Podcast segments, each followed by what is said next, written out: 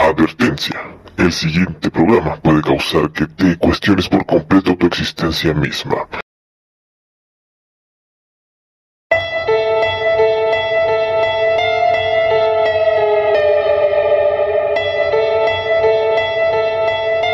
Muy buenas tardes, noches y mañanas.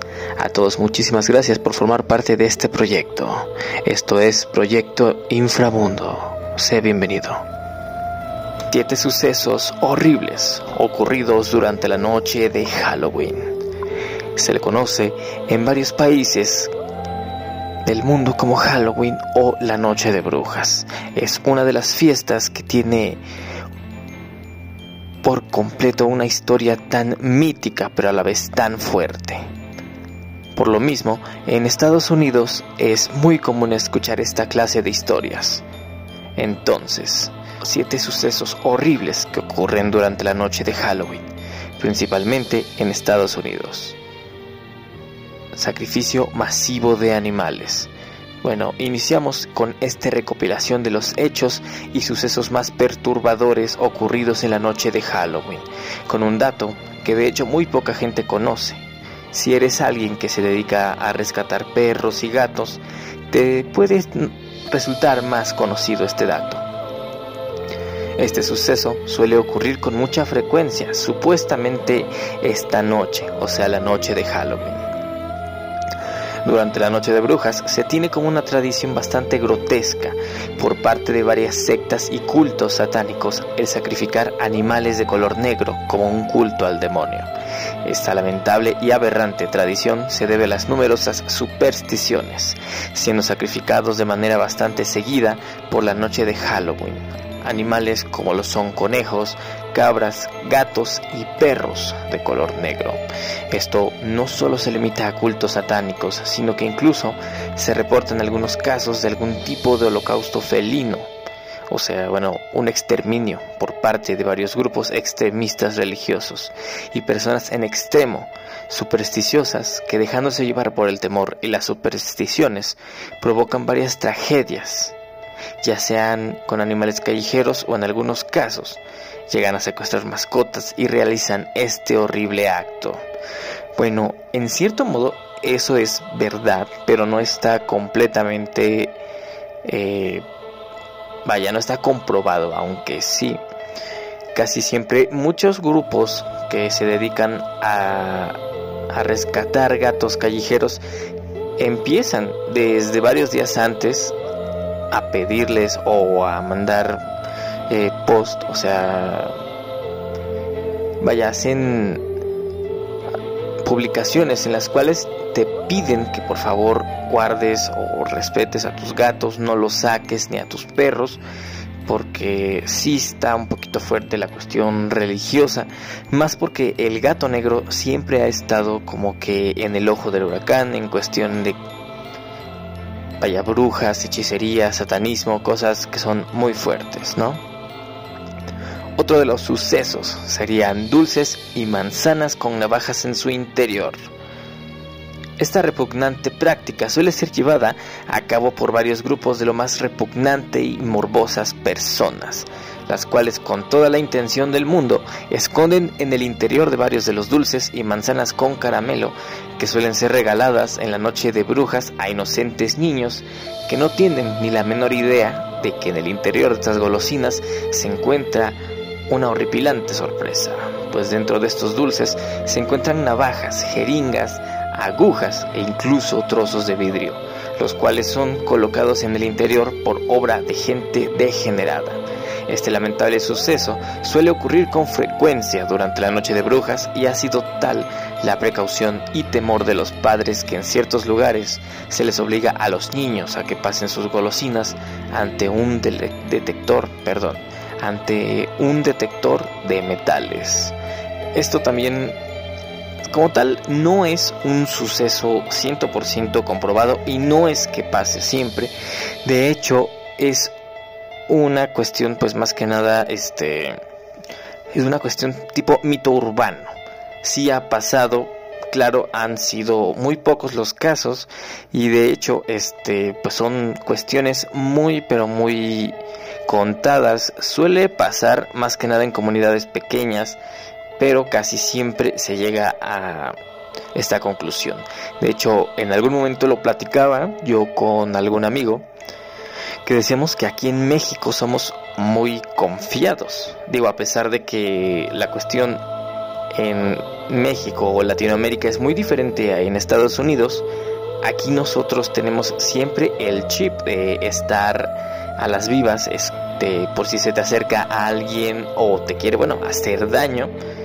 Pero en Halloween o Día de Muertos es diferente porque en realidad te dan dulces, alguien te da dulces y no parece que estemos intentando, bueno, revisar los dulces. Cosa muy curiosa allá, que allá es más más creíble que pase esto, ¿no? Esta es otra anécdota guion suceso, pero esta tiene de nombre ahorcado en atracción por error. Esto ocurrió la noche de Halloween del año 2021 en los United, más preciso en el estado de Michigan. El suceso tiene como protagonista a un fallecido joven norteamericano cuyo nombre, bueno, no nos mencionan por respeto a su memoria, pero a aquel entonces tenía una edad de 14 años, ¿no? El caso del joven es lamentable, puesto que el pequeñín, bueno, el jovencito, falleció en un intento de colarse en una atracción relacionada a la noche de brujas, pues el joven intentó entrar a una casa de terror.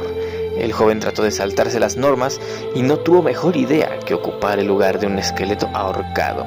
El problema es que, bueno, como todos lo creen, algo salió bastante mal y el pobre joven terminó por ahorcarse de verdad. Lo peor de este caso es que las personas no estaban en la atracción, perdón, las personas, perdónenme, de nuevo, lo peor de este caso es que las personas que estaban en la atracción creían que era parte del espectáculo y no hicieron nada para salvarlo, puesto que cuando se dieron cuenta que algo no se encontraba bien, ya era demasiado tarde. Vaya, esto también es bastante intensa, porque bueno, siempre está la, el elemento de la moraleja, ¿no? Aquí el caso es de que no te saltes, no te pases de listo porque te pueden pasar, ¿no? Es un poquito eso y un poco la cuestión de Pedro y el lobo, ¿no? Que si, bueno, no ubican esa referencia, es un niño que gritaba lobo, lobo, y siempre le creyeron, ¿no? Hasta el punto en el que volvió a gritar lobo, lobo, y esta ocasión era real, pero nadie le creyó. Esto tiene que ver con lo que estamos a punto de contar, ¿no? Esta también se llama confundida con decoración.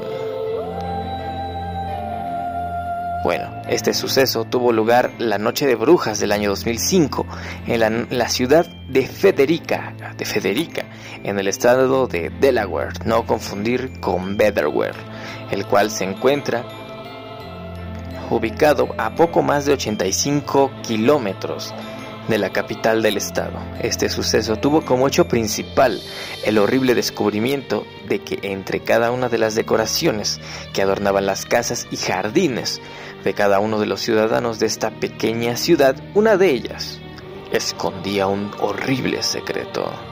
Esta decoración se trataba de un muñeco colgado en un árbol, simular ser un cuerpo que estaba colgado, ¿no? Bueno, ¿cuál era ese horrible secreto? Es bastante sencillo de intuir, puesto que esta decoración era bastante espantosa. No se trataba nada más y nada menos que de una persona real que se había colgado de un árbol. Así es, se trataba del cuerpo colgado de una mujer de 42 años, que se cree se había, había cometido suicidio en la madrugada del 31 de octubre cerca de su casa la cual, según varios testigos, afirmaron que habrían confundido con una decoración bastante realista que estuvo expuesta a la vista de todos alrededor de unas 14 horas hasta que se supo la trágica realidad. Momento el cual las autoridades finalmente hicieron acto de presencia y retiraron el cuerpo colgado y bueno, se lo llevaron.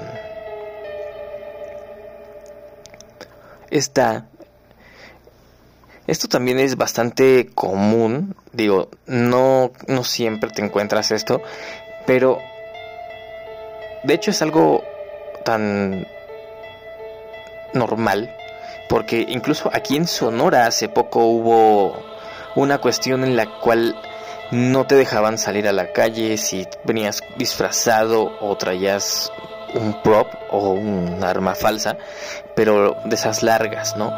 O incluso muchos, eh, muchas personas adornan sus coches, los pintan de rojo y les ponen bolsas simulando ser cadáveres y el auto las va arrastrando.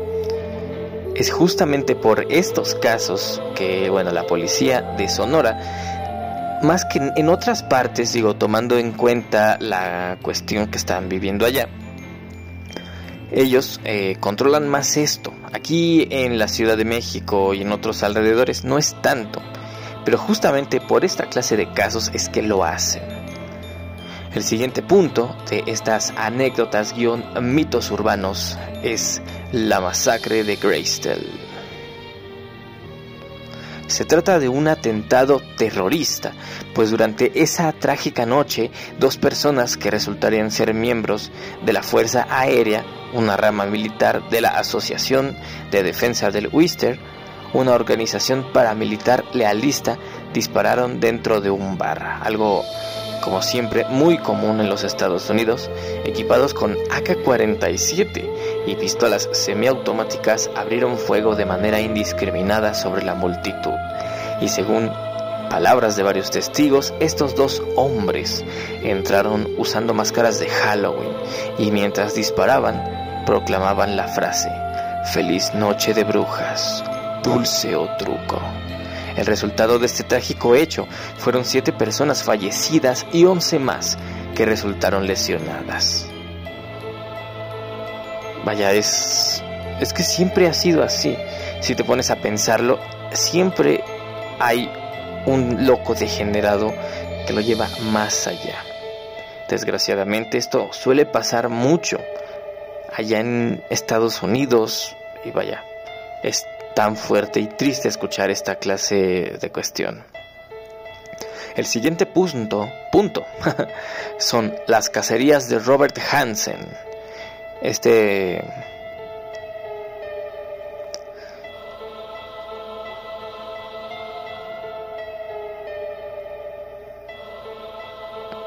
Ok, retomamos. La cacería de Robert Hansen. Eh, el señor Robert Hansen fue un asesino en serie que durante los años de 1970 y 1983 Hansen secuestró, violó y asesinó entre 17 y posiblemente más de 30 mujeres en los alrededores de Anchorage, Alaska, efectuando la mayoría de estos horribles actos durante la noche de Halloween. Este degenerado asesino solía efectuar un método de asesinato bastante sádico. Este repugnante sujeto solía trasladar a sus víctimas a las afueras de Anchorage, Alaska, cerca de las carreteras y las penumbras del bosque. Este tipo amordazaba a sus víctimas y tras llegar al lugar predilecto, las desataba y las hacía correr por su vida, mientras disparaba un rifle de caza. Sin embargo, nunca se tomó en cuenta que entre todas sus víctimas habría una la cual lograría escaparse y advertir a la policía sobre esto. Tras lo ocurrido, un chequeo de su propiedad, las autoridades lograron encontrar bastante evidencia para poder arrestarlo, pues este enfermo tipo solía conservar varios recuerdos de sus víctimas, las cuales guardaba como trofeos de caza para tranquilidad de todos nosotros, fue arrestado y encarcelado en septiembre de 1983 y sentenciado a 461 años sin libertad condicional. Esta persona falleció tras las rejas el día 21 de agosto del 2014 debido a una enfermedad que las autoridades de Alaska no revelaron. Vaya, estos sucesos siempre han sido los que te tienden a incomodarte, ¿no? Porque son historias, son historias que tienden a contarte, que tienden a contar y las hacen parte del folclore gringo. De hecho, siempre el Halloween, como les decía en un principio, ha tenido esta... Vaya, esta... Este halo de misterio y un poco de brujería, satanismo, cosas muy fuertes, ¿no? Pero entonces, ¿cuál es el origen de la noche de brujas? ¿De dónde sale? Aquí les tengo una información que es bastante útil.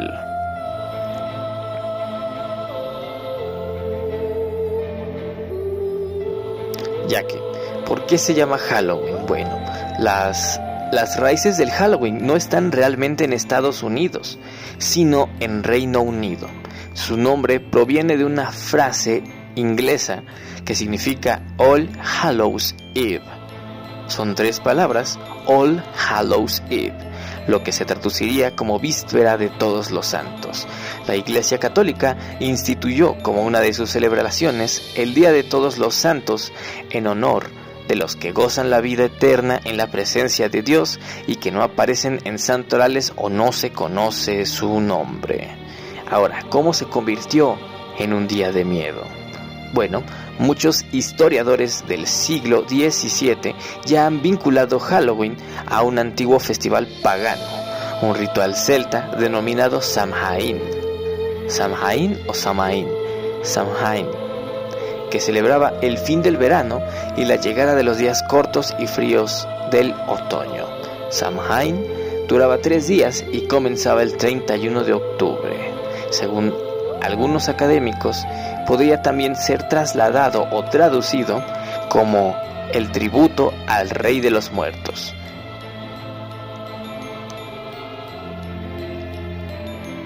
¿Cuándo se convirtió Halloween en la celebración que conocemos ahora? Bueno, esta tradición tomó forma y se volvió algo más familiar entre 1500 y 1800. Las hogueras eran muy populares en esos años, pues se usaban para quemar paja. Recordemos que Samhain celebraba el final de la temporada de cosecha, o sea, el paso entre el otoño y el invierno, pero también era un ritual para repeler la brujería y las enfermedades. Otra tradición era el ejercicio de la futurología y la adivinación. La gente predecía el nombre de los futuros socios e incluso las fechas en las que morían. Esos rituales de adivinación tomaron muchas formas diferentes. La comida era un componente importante de esta celebración y uno de los hábitos más característicos involucraba a los niños, que iban de casa en casa cantando rimas o rezando por las almas de los muertos. A cambio, obtenían pasteles que, representaban la liberación de un alma del purgatorio. Como ven, va tomando forma entre tantas cosas. Ahora nos dan dulces y en ese tiempo era pastel. Eran cánticos en los cuales rogabas por las personas que habían muerto. Es bastante interesante porque el folclore que se mantiene siempre es único. Y a, a, mirada de todos, yo creo que es las mejores. De las mejores fiestas que puede haber, ¿cómo no? No sé ustedes, pero el Día de Muertos y Halloween son situaciones muy diferentes. Cada una tiene su propio espacio para mí en este corazón tan loco y fascinado por todo lo paranormal. Entonces, sigamos aquí en Proyecto Inframundo porque ahora vamos a hablar de otro caso. Todos sabemos dónde han nacido la mayoría de los asesinos seriales. Pero ¿cómo te quedas si te hablo de una? Una en especial que está en el folclore mexicano. Así es, estoy hablando de María Trinidad, alias la tamalera asesina. Solo aquí en Proyecto Inframundo, así que continuemos.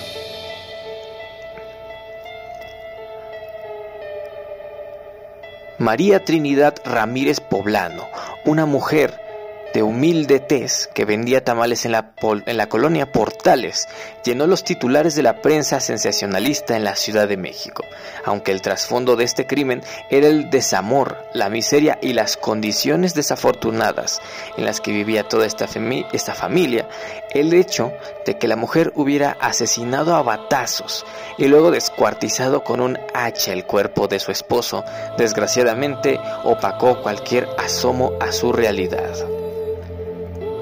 Como ella misma lo señaló en sus declaraciones, la mujer decidió acabar con el maltrato de que era víctima, ella y sus cinco hijos, a manos de su esposo, un peluquero que irónicamente es calvo, llamado Pablo Díaz.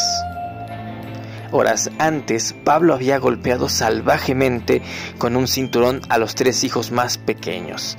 Este desgraciado les dejó marcas en el cuerpo que se sumaron a las hechas días anteriores. Esta mujer harta, mientras el hombre dormía, su esposa tomó un bate de béisbol con el que le propinó tres fuertes golpes. Estaba cubierto de sangre y ya no respiraba. En palabras de esta mujer, una vez que estaba frío y ya no respiraba, procedí a cortarle las piernas. Esta declaración salió del libro Nota Roja de los setentas, de los escritores Miriam Laurini y Rolo Díez. Si quieres, si quieres que escuche, eh, leamos, perdón, que leamos un capítulo de este libro, tienes que pedirlo aquí, en Proyecto Inframundo. Continuando, pues el hacha se la había pedido prestada a una vecina de la vecindad que habitaba entonces al lado de ellos. Una vez que descuartizó el cuerpo, lo metió en costales en los que guardaban las hojas para preparar tamales y después simplemente los desechó. Una parte de los restos del peluquero, el peluquero pelón, fueron encontradas el 19 de julio a un lado de una casa marcada con el número 508 en la calle Sur 71A de la colonia Justo Sierra, al sur de la capital del país. Siento pena por el pobre diablo que vive ahí. La trabajadora doméstica de la casa había movido los costales, pensando que se trataba de pollos muertos. Pero al ver que se trataba de restos humanos, dio aviso a las autoridades. Curiosamente, Pablo tenía antecedentes penales por robo y por esto ya estaba en el sistema. Irónicamente, por eso fue muy sencillo identificarlo. Apenas llegaron al domicilio de María Trinidad, la mujer confesó que era la responsable y explicó que su esposo llevaba años maltratándola junto a sus hijos. O sea, los maltrataba a todos, no los hijos y él a ella. Y más aún cuando les informó que la cabeza del hoyo oxiso y pelón se encontraba en una olla de tamales debajo de la cama de sus hijos, pues no había cabido en el costal. La tenía conservada en agua fría para que no, no despidiera olor y así se mantuviera conservada. De acuerdo con la historia recopilada por los escritores y por medios de la época, como el diario La Prensa, la ocupación de la mujer se especuló sobre las posibilidades de que María hubiera usado la carne del cuerpo de su esposo para cocinar tamales. Cabe destacar que esta versión jamás fue confirmada para tranquilidad de todos los godines. La primera hipótesis de la policía fue que los familiares cercanos la habían ayudado a cercenar el cuerpo con el hacha para luego ponerlos en el costal y trasladarlos y así abandonarlos, ya que algunas partes como el torso estaban muy pesadas, pero ella se declaró como única autora del crimen. El 29 de julio de 1971, María fue condenada a 40 años de prisión por homicidio, violación a la Ley General sobre Inhumaciones y profanación del cadáver. Finalmente terminó purgando 20 años en el centro de reclusión en Tepexpan, Xochimilco y en Santa Marta, Acatitla. En 1991 fue liberada. Cuatro años después murió en Tequisquiac, Tequisquiac perdón, Estado de México, su tierra natal, a donde regresó tras haber cumplido su condena. De sus hijos no se ha sabido nada.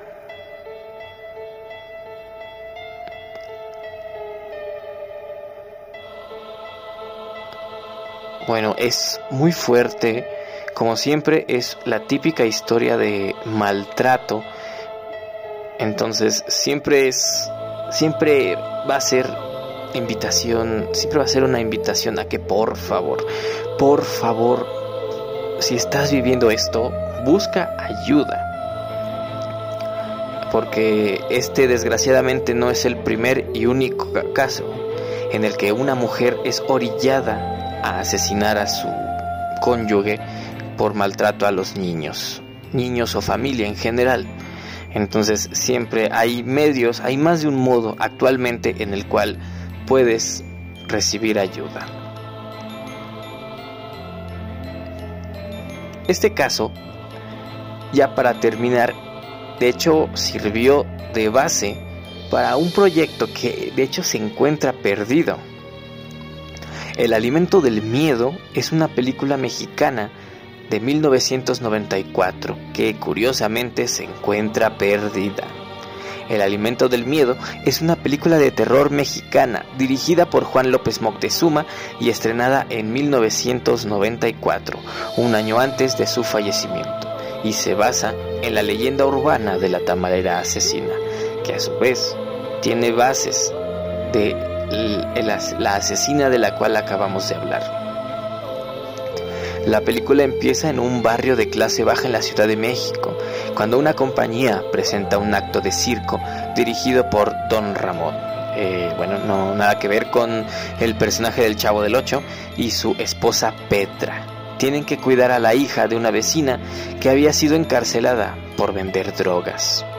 Petra decide que la niña de 5 años debe trabajar por su cuenta, obligándola a hacer tareas domésticas. Más tarde, la pequeña a la que apodan la liendre se hace amiga de un niño que trabaja como payaso en la calle. Surge una complicación cuando un hombre con intereses satánicos llega a la casa de Ramón y desarrolla un interés amoroso por Petra. Recordemos que Petra es la cuidadora de la pequeña, de la liendre. Sufre una pelea entre los tres hace que la liendre sufra un accidente. La liendre es la niña y para evitar problemas con la policía, Petra usa su cadáver para hacer que los hacer tamales y después revenderlos. La película cayó en oscuridad durante varios años. Se desconoce si había sido terminada o proyectada alguna vez. Al ser la última película del director, la información es escasa. Esta se encuentra listada en la base de datos de la Cineteca Nacional, por lo que existe la posibilidad de que se encuentre ahí. Como dato curioso, en el año 2006, el Festival Macabro, el Festival Internacional de Cine de Horror, proyectó la película en sus salas. Desde entonces no se ha vuelto a proyectar. Yo quiero creer que esto tiene que ver más con la cuestión de lo que fue el crimen real, porque es como se los comentaba yo hace rato. El crimen real no tiene nada que ver con todas estas cuestiones que, es, que son más morbosas, que son más sensacionalistas. Al contrario, es algo tan común y triste que pasa más seguido de lo que crees. Una mujer que defiende a sus hijos de un hombre que desgraciadamente perdió el camino, hasta el momento en este caso es común. Claro que también existen sus, eh, sus excepciones en las cuales muchas veces es la mujer, es un hermano, es un tío, cualquier, cualquier cosa que orille a la gente a buscar venganza por sus propios medios.